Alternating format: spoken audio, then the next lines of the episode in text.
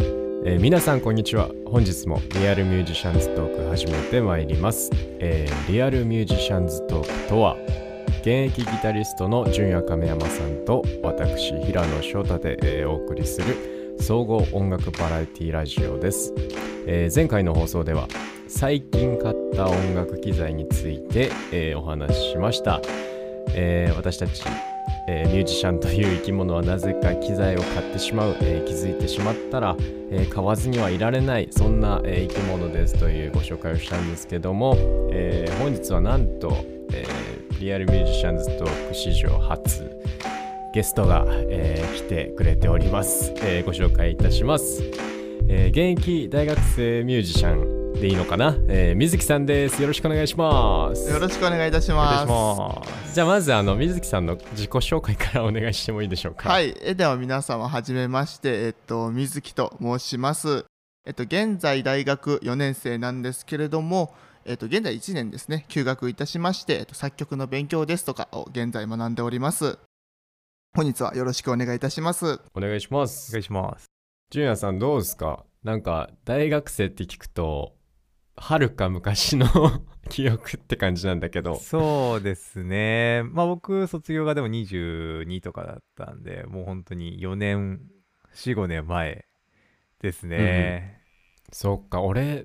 すごいじゃあ8年前なんだ。もうそんななりますか。やばいですね。えぐいな。今ちょっと聞いててびっくりしちゃったけど、もう俺、大学生、まあ大学行ってないんだけどさ、あの、専門学校だったから、21の時なんてもうずっと金なかったもん ね。で、今の大学生って、はい。でもさ、なんか結構高価な楽器を持ってるイメージが、なんとなくあって、僕の中でね。その辺の事実ってどうなんすかそうですよそのあたりもでも結構やっぱり人によるのかなっていう部分はあると思いますやっぱりどれだけちょっと音楽しっかりやっていこうかなっていうのに関連してどんどん機材の値段も上がっていくというかうんうんうん、なるほどなるほど。機材が増えていくというかっていう感じですかね僕の生徒の大学生の子がね50万円ぐらいのポール・リード持っあてすたごいですねもうあれ待って僕のより高くないかいって だった記憶がありますそうです僕の友人もちょっとおかしくてなんか70万円ぐらいのフェンダーを 買ってましたねカスタムショップかななんかビルドマスターの カスタムショップ製のみたいなやつで でも専門学生の金がない事情はやばくないですやかばいね思い返すと。そうだよね金があるか、金がないかの2択しかないじゃないですか。そうっすね僕のまあこじ個人的な勝手なイメージだとなんかベーシストはお金が 割とあるとま ああるというかまあいまあすごい高いベースを持ってるイメージはエキゾチックとかがすごい流行ってたんであー確かにねサドウスキーとかねあーそうですそうですそこら辺なんかまあホデラとかそこら辺はなんかバンと買っちゃうイメージが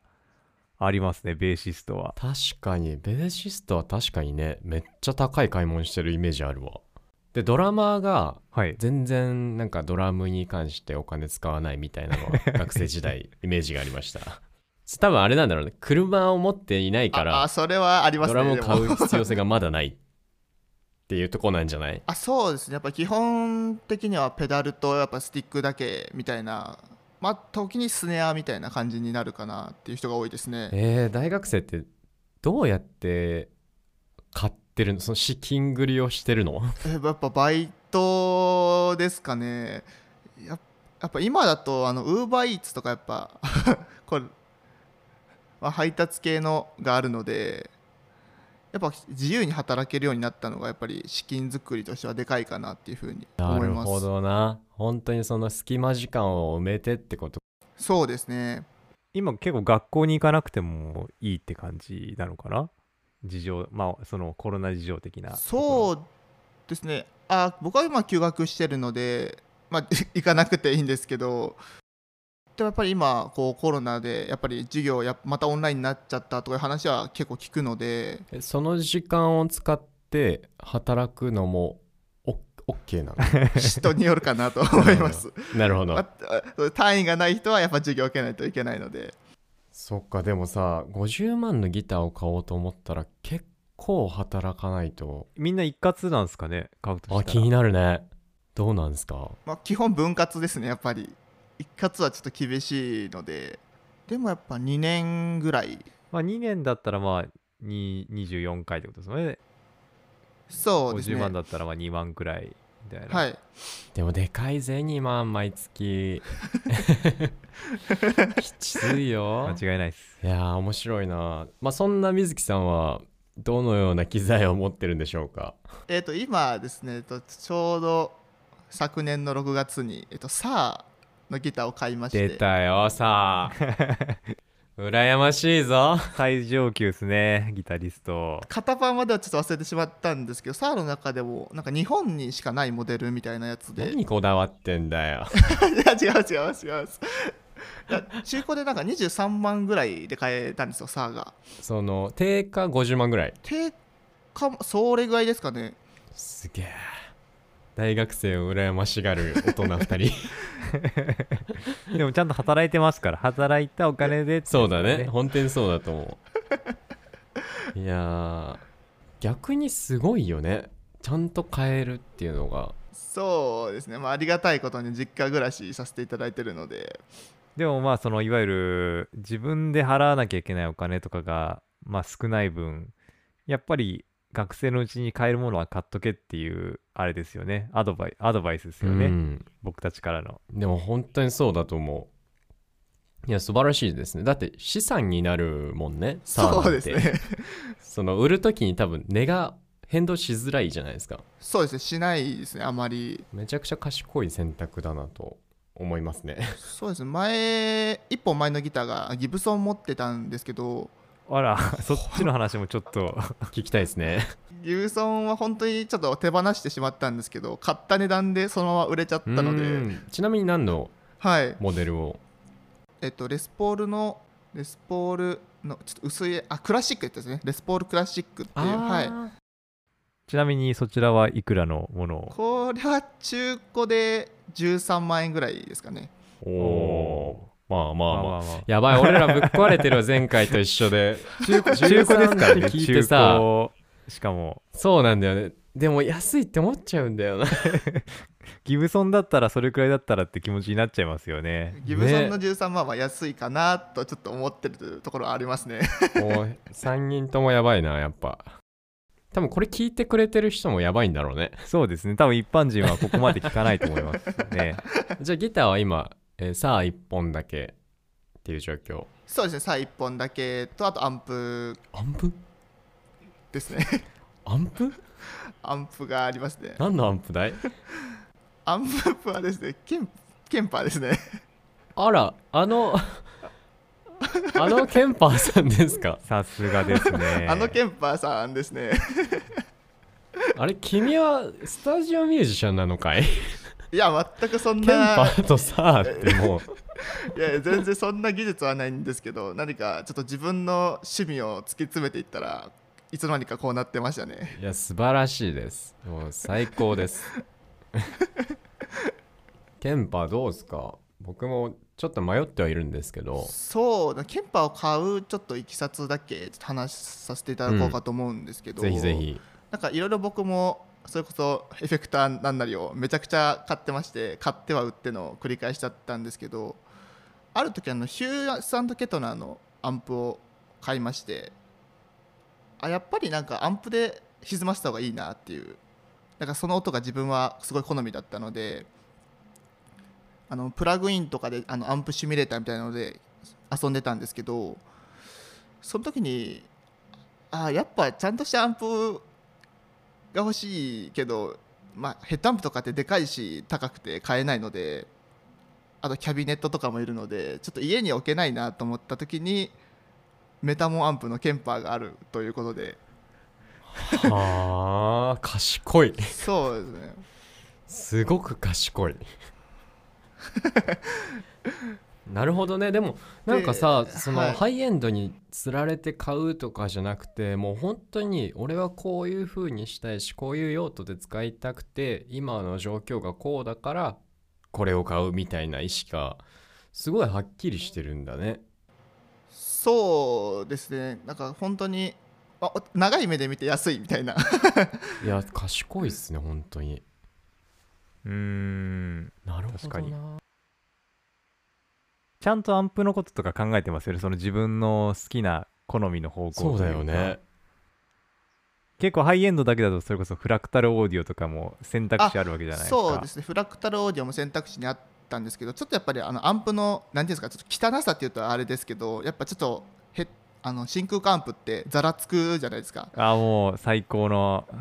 最高の話ですねはい、でフラクタルはちょっとまあ綺麗すぎる、まあ、いい意味で本当にめちゃくちゃ綺麗な音なんで僕はやっぱちょっとアンプの音が好きだったのでうーんあの選択肢的にケンパーになったかなっていう感じですねいやいいですいねや素晴らしいですよ僕たちも真真空環境っすもんねそうだね真空環境だね宗教にギタリストは基本的にそうなると思います最終的にはもう真空管のアンプが最高ですね そうですねまあす欲しいんですけどやっぱりちょっと値段とか場所とか考えた時にうその代わりとなるといってはなんですけどもっていう感じですか、ね、なるほどじゃあちょっと追加でちょっと質問したいのが、まあそういうふうに機材まあ SAR とケンパーっていう、あの機材を使ってると思うんですけ どまあ例えば自分の周りでまあはいそういう音楽的にどんなジャンルをやってるかとか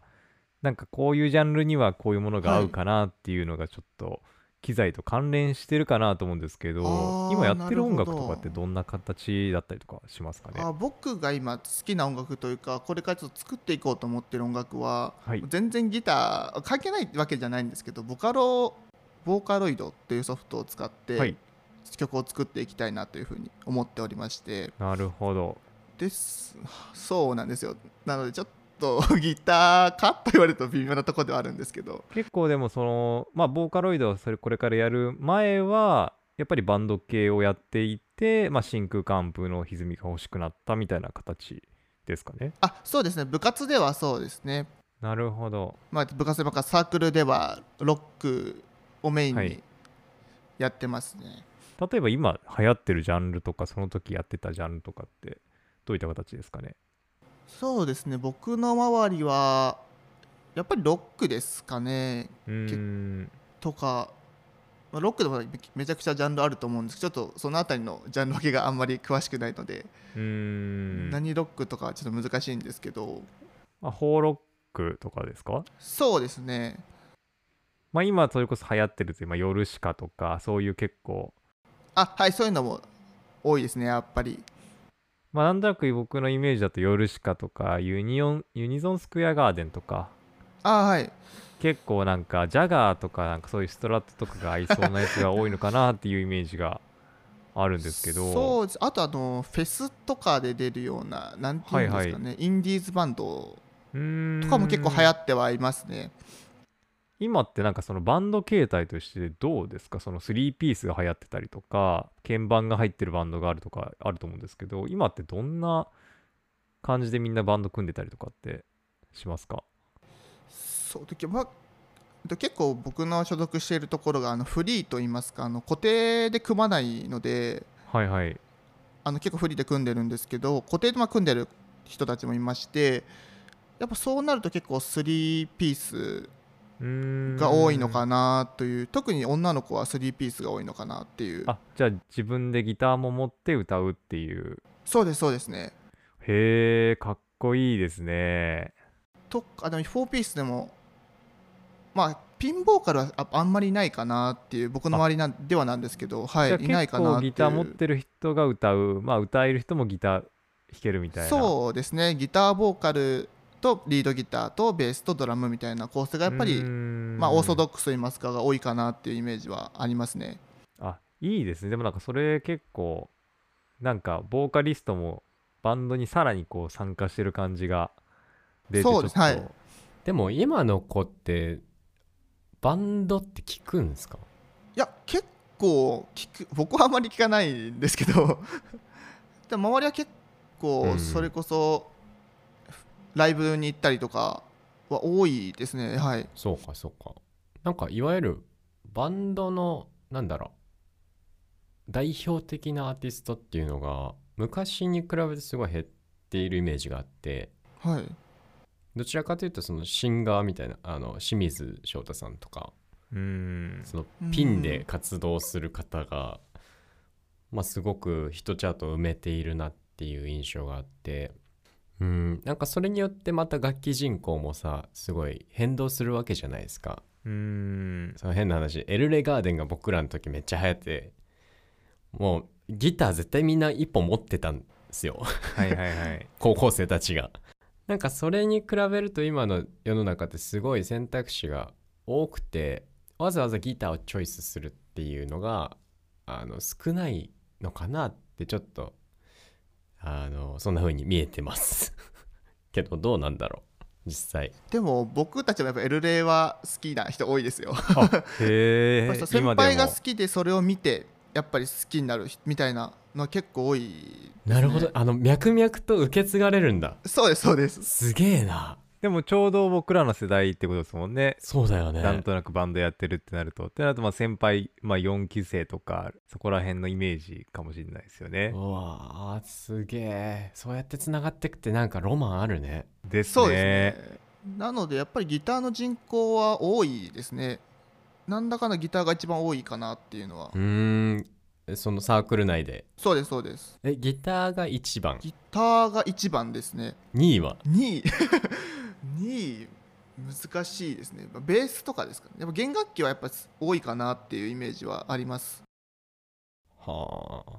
逆にさこれはやりたくないみたいなあやりたくないあそれはでもあんま聞かないですねでもやっぱり少なくなってしまうのはキーボードとかあと意外と少ないのはピンボーカルとかですかね意外と少ないですねへえ一番目立つのにななんかボーカルやっててもなんかこの感想の間とかあるじゃないですか、 ピンボーカルだと何何していいかわからないみたいな例えば自分その自分の周りだと例えばギタリストが一番多いって話だと思うんですけどみんなどんなメーカーとかいくらぐらいのものを使ってるとか まあ最初はやっぱりあの1万2万ぐらいから入る人は多いんですけども、まあ、ちょっと慣れてくると言いますかなんかもっとちょっとしっかりやっていきたいなっていう子になってくるとやっぱりうん10万ぐらいは結構普通になってきてるのかなっていうイメージは印象はありますね、んやっぱやっぱりフェンダーフェンダーフェンダーですかねやっぱり結構でもまあ10万円台とジャパンとかになるんですかねそうですねフェンジャパーですかね結構エンジャパちなみに僕が高校生の時は4万円台で買えましたからねやばいですよ ね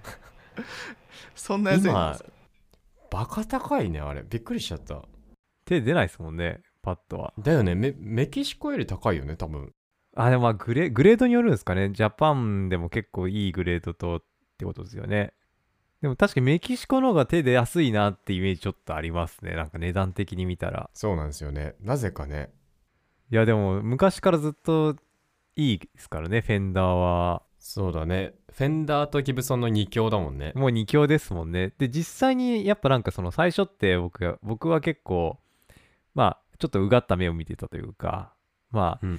そんない、みんな使ってるのとか思ったんですけど、 やっぱこの年になるともう、あ、1本絶対持ってないといけないくらいいいんだって気づくんですようね。ーん結局いいってことだよね結局いいんですよね。結局最高なんですよいね。やそうなんですよね本当にその通りだと思うなんか過不足のないギターブランドってやっぱうーんその2社なのかなどんな時代でも合うみたいなで水木さんちなみにはいそのギター以外でエフェクターもいっぱい持ってるぞみたいな学生さんはいるの言いますねあいるんだねめちゃくちゃバカでかいボード持ってる人いますねえーちなみに何組み込んでるかとか、えーっとあの何でしたっけあの丸いファズあるじゃないですかあ、ファズフェイスですからね。あそうですファズフェイスですね、うんうんうんまあ結構そのさっき言ったこれさっき70万のギター持ってる友達の話なんです けどこのバカでかいボードっていうのは 結構でもボードはなんかワウとかボックスのワウとかはいはい。あとアーアーチャーっていうケンタウロス系のオーバードライブはいはいはいあーあれは素晴らしいですね本家、いやあのー本家ですか本クローンですねクローンクローンクローン僕も現場で使ってるけどめちゃくちゃいいです ねあれはとかあとはあとは何持ってたかなあとあれですね、えっと、フリーザトーンのディレイですかねうーんあのなんかあれデジタルでしたっけデジタル確だかねなんか自動検知システムがああるそうやでつす、だよあのね店舗解析してくれるみたいなや つですねえー、やばいっすね確かあれが恐ろしく高かった気はしますあれ高いよねへああれそんな高いんですねちょっと今見よ あれめっちゃ欲しかったな諦めちゃったもんなうまだ今買えるんじゃないですか今5や万でめ買えまよすう、ね今日はそういう回じゃない 今日はやめ5よ万うで買えます5 よ万で安いって思っちゃってるもんもこんなボタンついて5万だったらもうボタンの数で割ったらめっちゃ安いっうすおよ買い得ですよねダメだって今日はダメでも意外になんかヴィンテージ思考というかオールディーズ思考なボードだねそうですね彼はそうですね あのジュディ・マリとかが好きな人なのであー結構はい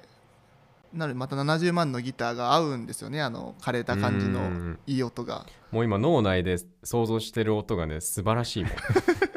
んいいなおもろいな水木さんはエフェクターはえっと、今はそのケンパに全部移行しちゃったのでほぼなくて今はあのケンタウロスのクローンの、えっと、アークエフェクトっていうとこから出てるやつを1個だけ持ってましてそれだけでそれとうケんンパぶさしっていう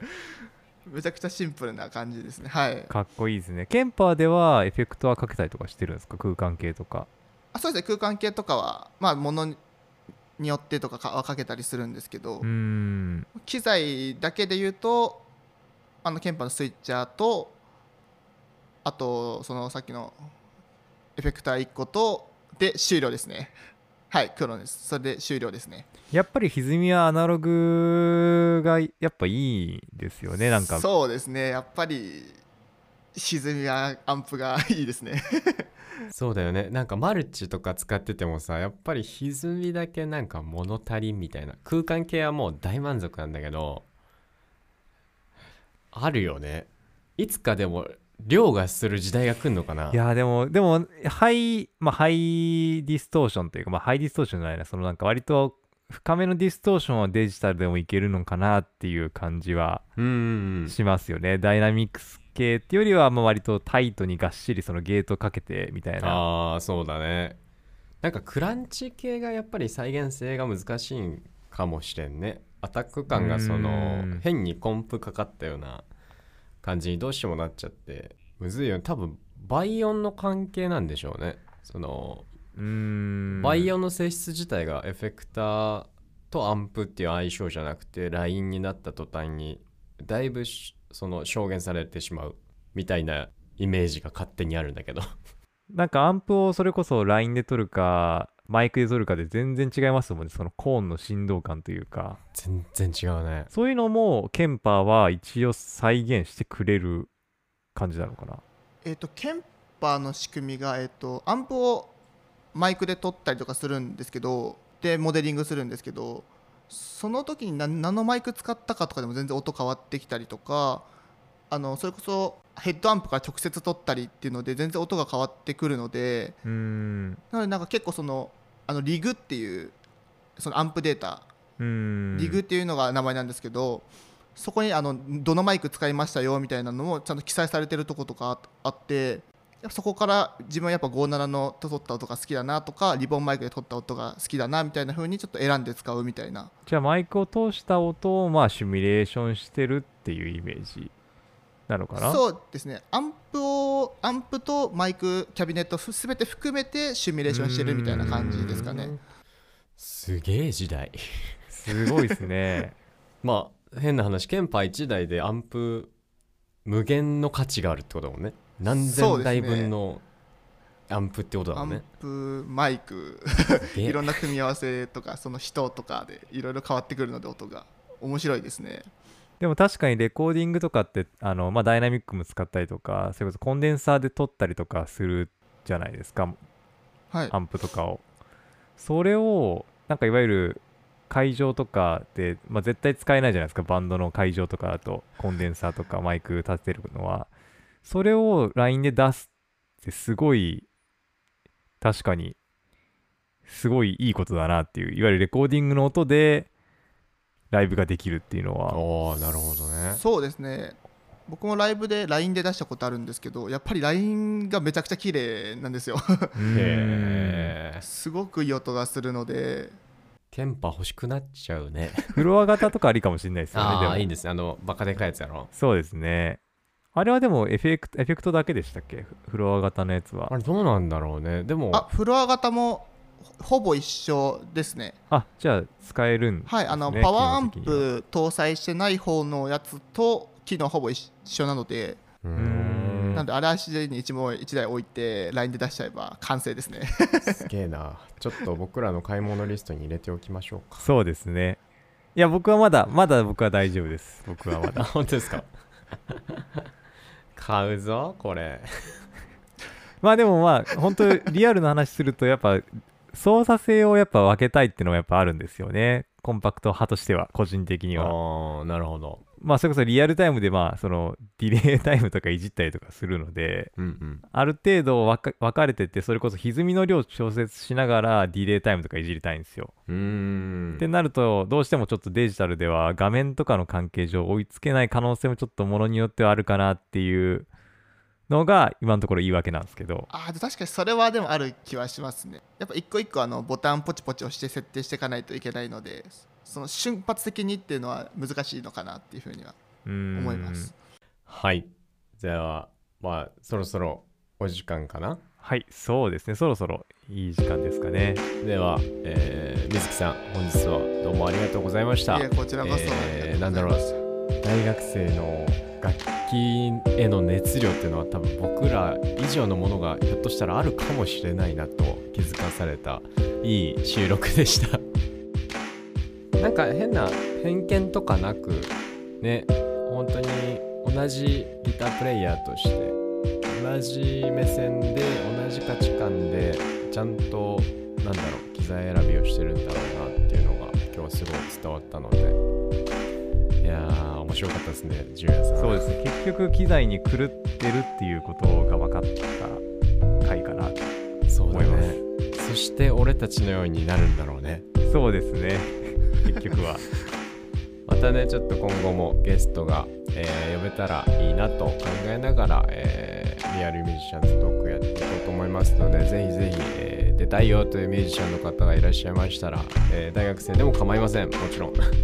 えーどしどしご応募お待ちしておりますのでよろしくお願いいたします